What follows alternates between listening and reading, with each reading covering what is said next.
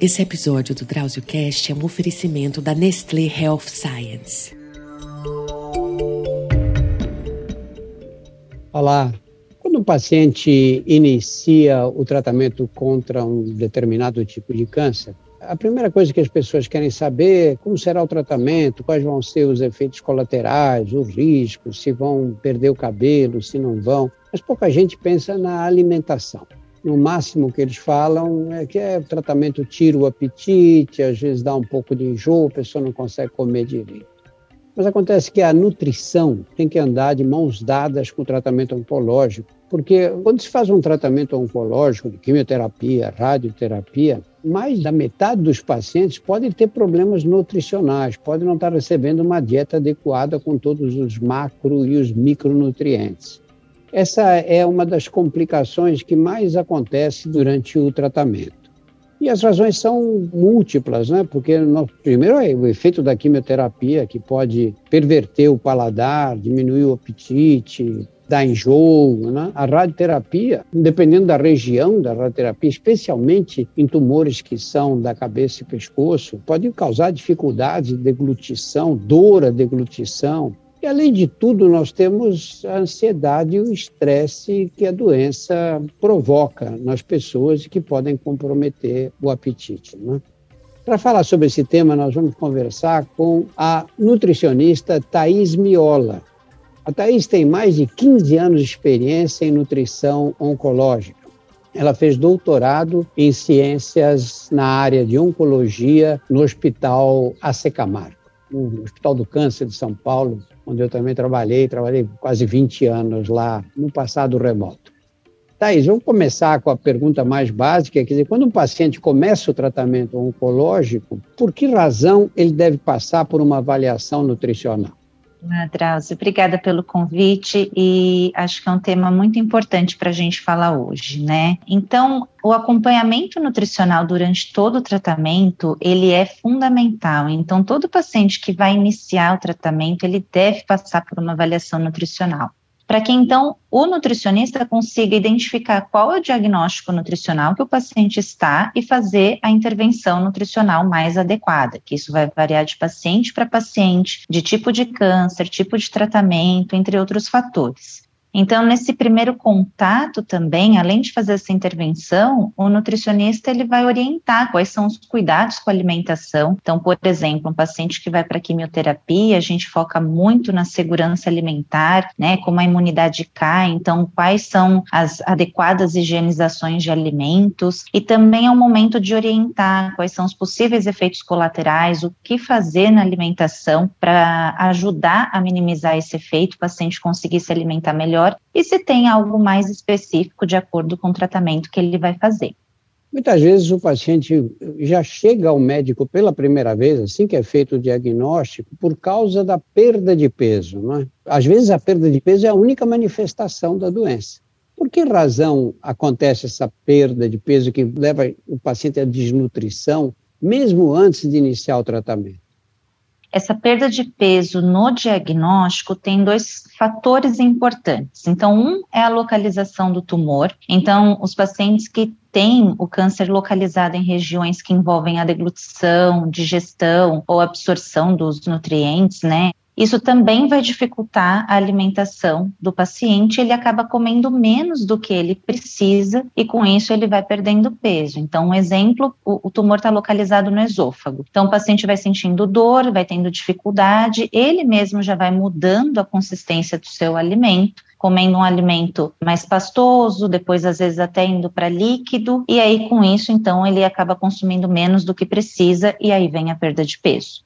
E um outro ponto também é a própria doença em casos do câncer mais avançado. Né? Então, dificilmente a gente vai ver um paciente perdendo peso quando ele faz o diagnóstico mais precoce. Então, quando o câncer ele é mais avançado, ele causa um mecanismo complexo né, no organismo do paciente, liberando substâncias que provocam uma anorexia, que é a perda de apetite de forma involuntária, e também acaba provocando a própria perda de massa muscular e também de tecido de gordura. Quais são os tipos de câncer que são mais agressivos nesse sentido, que aumentam o gasto energético diário do paciente, Thais? São aqueles localizados na região de cabeça e pescoço, como você mesmo já colocou, que tem um alto risco nutricional por conta ali da alimentação, limitação da deglutição, e também aqueles que estão localizados no aparelho digestivo alto, então esôfago, estômago e pâncreas principalmente, e também aqueles com câncer de pulmão. Então, a gente chama de tumores de maior risco nutricional. E ainda, se forem tumores mais avançados, então o paciente tem um gasto basal, um gasto energético dele basal é maior. Então, a gente até chama isso de tumores hipercatabólicos. Mas isso também vai depender do tratamento que o paciente faz, né? Então, paciente com câncer de cabeça e pescoço em radioterapia, um que tá com que tem câncer de esôfago e vai fazer químio e radioterapia junto. Então, o próprio tratamento tratamento também vai contribuir para esse gasto aumentado do paciente. E muitas vezes a gente recebe um paciente para iniciar o tratamento, você olha assim, o aspecto nutricional é bom, o jeitão dele é bom, não perdeu peso, tá legal. E, no entanto, quando você faz uma avaliação nutricional, quando vocês fazem uma avaliação nutricional, vocês verificam que a massa muscular dele está diminuída e que ele acabou acumulando gordura no corpo, e é isso que dá essa aparência de saudável, não é? E quais são as implicações que essas situações têm no tratamento? Muito importante falar disso, muito bem colocada essa pergunta, Drauzio, exatamente porque hoje a gente chama essa condição de baixa massa muscular de sarcopenia e pode ocorrer a obesidade sarcopênica. Então, é esse paciente que às vezes tem um excesso de peso e uma obesidade quando a gente faz o cálculo do IMC, ou está bem nutrido, né, no exame físico, mas quando eu vou fazer uma avaliação de composição corporal, ele tem uma baixa massa muscular, né? Então, não quer dizer que o paciente vive visivelmente bem nutrido ou até mesmo acima do peso tem uma massa muscular boa. Então, isso tem que ser reforçado, que a avaliação da composição corporal é muito importante. Essa condição a gente chama de sarcopenia e ela além da quantidade de músculo ser baixa, também o paciente ele pode apresentar uma força e uma função baixa. É uma condição muito mais comum em idosos, mas que não é impossível de acontecer no paciente adulto, né? E aliás até acontece com uma frequência importante, né? Essa baixa massa muscular, ela traz diversas consequências negativas para o paciente. Então, é o paciente que vai sentir mais os efeitos do tratamento, ele tem um maior risco de complicar depois de uma cirurgia, ele tem um, um tempo de internação maior, taxas de readmissão hospitalar que também acaba aumentando. Então, é aquele paciente que depois de 30 dias que ele teve alta, ele volta mais vezes do que quando comparado com um paciente bem nutrido, e isso também está relacionado com mortalidade. Então, 20 a 40% dos pacientes oncológicos, eles vão a óbito por conta do estado nutricional e não por conta da doença. Então, por isso que é tão importante a gente cuidar do estado nutricional. Então, a nutrição, ela faz parte do tratamento oncológico. Pois é, mas aí você vai fazer um tratamento oncológico, muitas vezes agressivo, necessariamente, que vai provocar náuseas, que vai provocar anorexia. É possível manter o doente sem perder peso ou sem aumentar a perda da massa muscular, a sarcopenia, durante o tratamento? Então, o primeiro ponto é esse, acho que para destacar esse acompanhamento nutricional né? Então, que ele precisa fazer ao longo do tratamento e na prática, na realidade, a gente vê às vezes que o paciente ele não faz esse acompanhamento por vários motivos. Às vezes ele mesmo não entende essa importância, né? E cabe nós, profissionais da saúde, sempre reforçar essa importância. E então iniciar esse acompanhamento antes mesmo de iniciar o tratamento. Então, não esperar o paciente ter efeito colateral, se alimentar menos, perder peso, para poder fazer, então, um acompanhamento. E aqueles pacientes que têm o alto risco nutricional, então o câncer de cabeça e pescoço, de pulmão e trato gastrointestinal alto, por exemplo, são pacientes que eu já tenho que fazer uma intervenção nutricional antes mesmo de iniciar o tratamento, mesmo que ele apresente um bom estado nutricional. Exatamente porque eu sei todos os efeitos que ele vai apresentar ao longo do tratamento. Então, para minimizar essa perda de peso, a gente já faz essa intervenção. E aí, então, cabe ao nutricionista oncológico ir ajustando na alimentação conforme os sintomas que ele apresenta, né? Então, o que, que ele pode fazer para conseguir se alimentar, mesmo apresentando sintoma, então, para amenizar esse sintoma. Então, claro que cada organismo responde de uma forma diferente, então a gente vai adequar conforme as necessidades individuais e muitas vezes a gente vai utilizar suplementos nutricionais, né, para aumentar a oferta desses mas claro que aí o tipo, a quantidade, isso vai depender de caso a caso.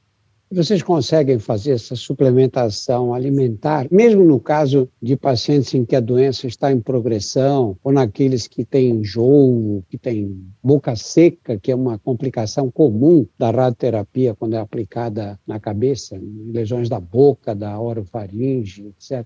Sim, a gente chama de manejo de toxicidade, que nada mais é do que estratégias alimentares, né, para o paciente conseguir se alimentar mesmo com aquele sintoma. Então, por exemplo, o paciente que nauseia muito, que é um dos sintomas mais comuns do tratamento, né, de quimio, de rádio, dependendo da região que está tratando a rádio, são as náuseas, né? Então, por exemplo, uma estratégia é usar gengibre e limão. Né? Então, alimentos ali que a gente encontra super fácil. Então, os dois ajudam a reduzir bastante essas náuseas. O paciente pode usar o, o limão na forma de suco ou mesmo de picolé. O gengibre ele pode fazer na forma de chá, ele pode ralar por cima de algum alimento ou até mesmo bater com um suco de fruta e fica muito bom, inclusive com, com suco de fruta cítrica, combina. Também fracionar a alimentação. O paciente está nauseado, ele não consegue comer o mesmo volume de alimento que ele estava conseguindo comer. Então ele tem que comer pequenas porções ao longo do dia para a gente, inclusive, conseguir atingir as necessidades nutricionais dele. No caso da boca seca, uma estratégia muito importante e que ajuda ele fazer gelinho de água, de água de coco ou mesmo de suco natural e ficar chupando aquele gelinho ao longo do dia para tentar manter a boca mais úmida. E preferir os alimentos mais úmidos também. Então, ao invés dele comer um bife grelhado, comer uma carne de panela, que ela já vai ser mais molhadinha. E sim, qualquer um desses sintomas tem a indicação do paciente utilizar um suplemento nutricional, porque mesmo com essas estratégias, ele muito provavelmente provavelmente não vai conseguir atingir as suas necessidades nutricionais diárias, então a gente coloca um suplemento para aumentar essa oferta de nutrientes.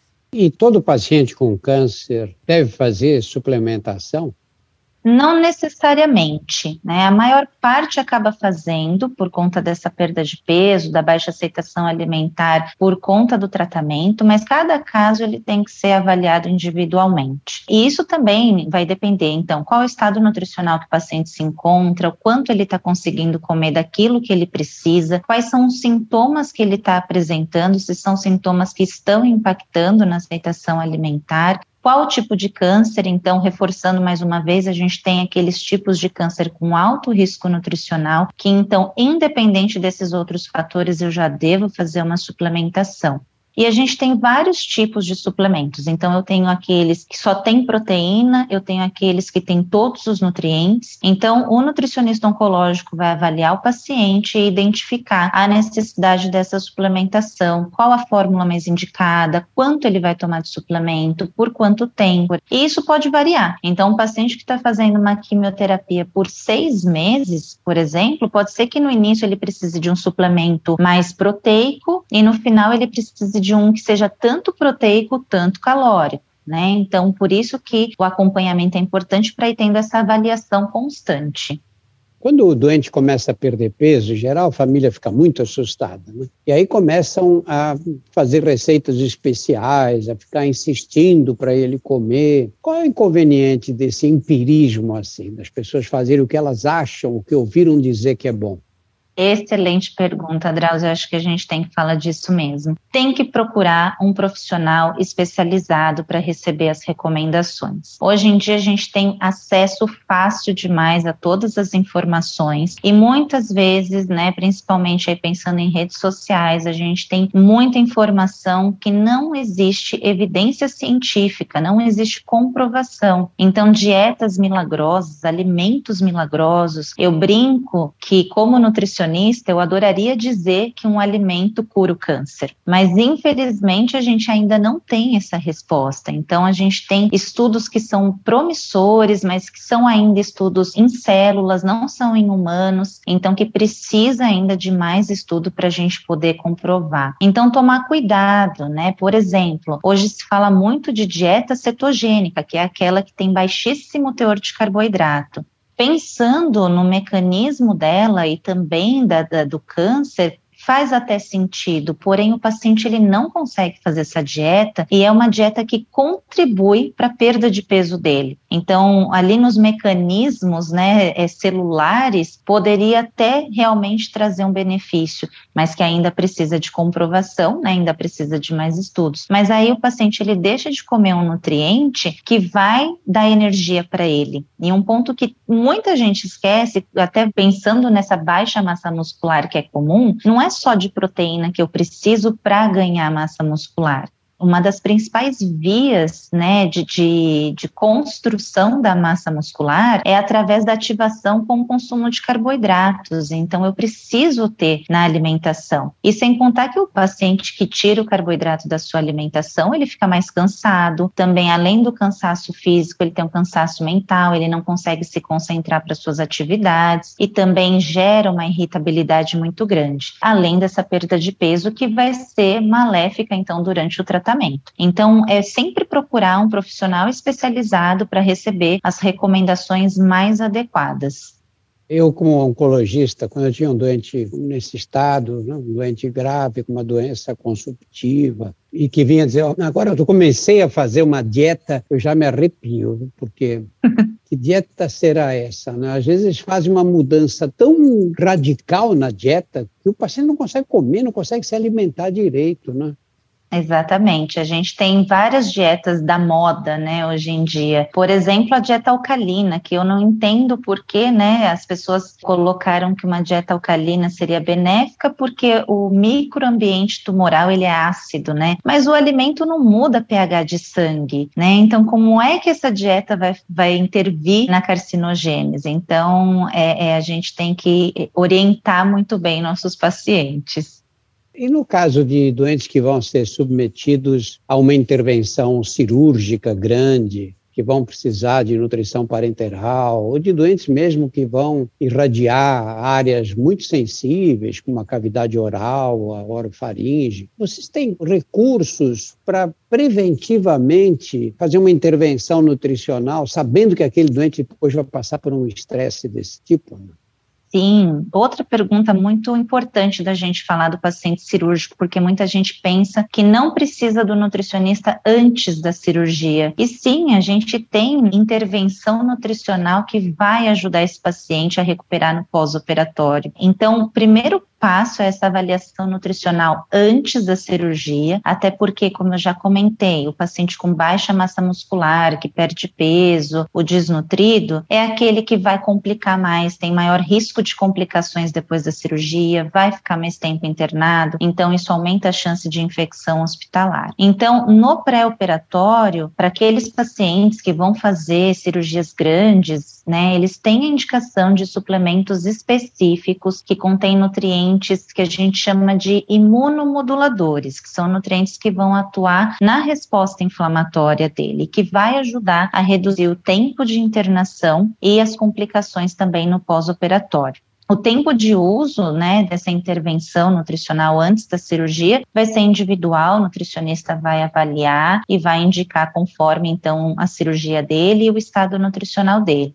Até aproveitando e falando um pouquinho mais de cirurgia, Drauzio, também no pós-operatório, né, o cuidado. Então, tudo depende também do tipo de cirurgia. Se é uma cirurgia de cabeça e pescoço, por exemplo, que vai limitar a deglutição, é o paciente que vai precisar ter uma via alternativa de alimentação, então uma nutrição enteral, né, o uso através da sonda nasoenteral. E até importante dizer que muita gente também acaba pensando que a nutrição enteral não mantém o estado nutricional mesmo não recupera, e muito pelo contrário. Se o paciente fizer certinha toda a orientação da nutrição integral, a gente consegue recuperar sim, até porque eu estou fornecendo nutrientes ali para ele, né? Só que através de outra via.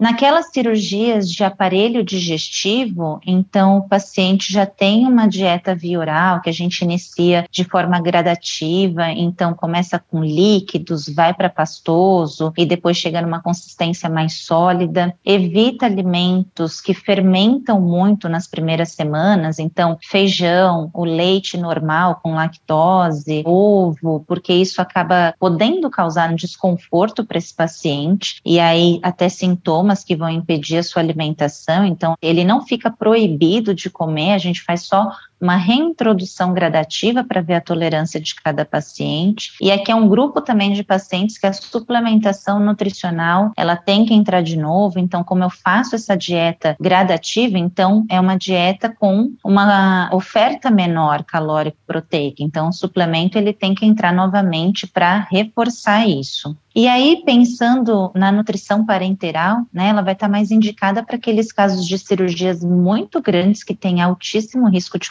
complicação e que o paciente precisa manter, então, o aparelho digestivo em repouso, o trânsito intestinal em repouso. Mas importante também, o paciente com parenteral ou até mesmo enteral, isso não é um impeditivo para ele se alimentar via oral. Então, eu posso fazer o que a gente chama de terapia nutricional mista. Podem ter as duas vias. Então, esses pacientes que iniciam já direto em pós-operatório com nutrição parenteral, a gente inicia via oral alguns dias depois e quando a via oral estiver suficiente, a gente começa então a reduzir a nutrição parenteral. Thaís, muito obrigado por essas informações tão claras, num tema tão importante quanto esse, que é a nutrição de pacientes com câncer. Eu que agradeço, muito obrigada pela oportunidade em falar exatamente sobre a nutrição, que é algo fundamental para o tratamento do paciente. Nós conversamos com a nutricionista Thais Miola, Thaís tem mais de 15 anos de experiência nessa área da nutrição em oncologia. Ela fez doutorado em ciências na área de oncologia pelo Hospital do Câncer de São Paulo, Hospital AC Camargo. Conheça também os nossos outros podcasts, Porque Dói, Saúde Sem Tabu e outras histórias. Todos estão disponíveis nos principais agregadores. Este episódio do DrauzioCast foi um oferecimento da Nestlé Health Science.